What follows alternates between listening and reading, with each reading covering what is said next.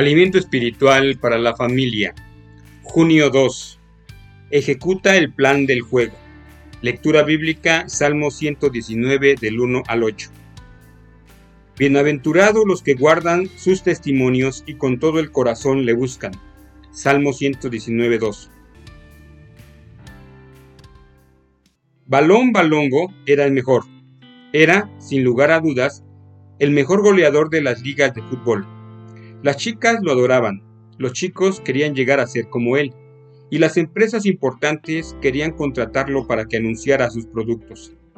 Balón era un gran héroe futbolístico, por lo menos hasta el partido decisivo. Toda su vida Balón había querido jugar en la selección nacional que compite en la Copa Mundial. No todos los jugadores tienen esa oportunidad, pero Balón sabía que él no le podía fallar. Pensaba aprovechar al máximo este partido decisivo. Quería ser el jugador más cotizado por meter el gol que les diera el triunfo. El partido iba bastante parejo por ambas partes del equipo. Eran excelentes. Cada vez que el equipo de balón dominaba la pelota, la pateaba con la exactitud de un rayo láser y por lo general resultaba en un gol. El plan de juego del director técnico era que Balón pateara, pateara y pateara la pelota, y estaba dando resultados.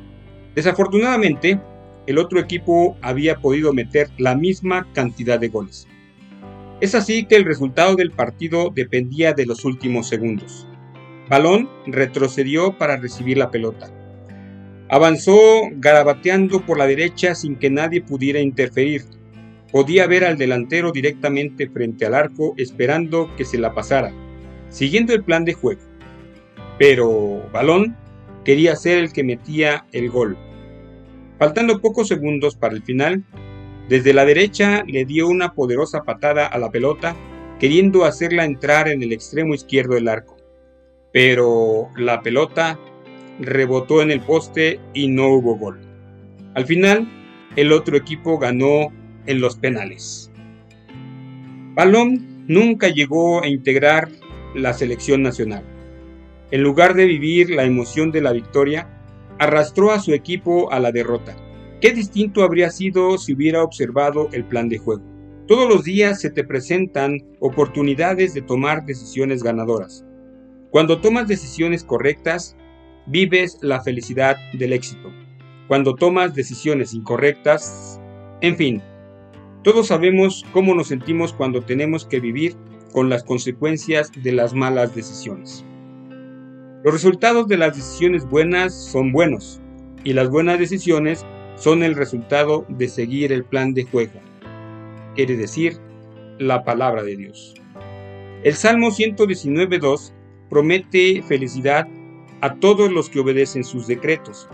Así es, Dios realmente quiere que seamos felices. Nos dio su palabra a fin de que sepamos cómo obedecerla y sentir una felicidad como la que siente el jugador de fútbol que mete el gol ganador.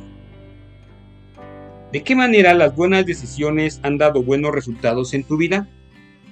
Señor nuestro, te damos gracias por las cosas buenas que hiciste en nuestra vida. Hoy también hay algo que hacer.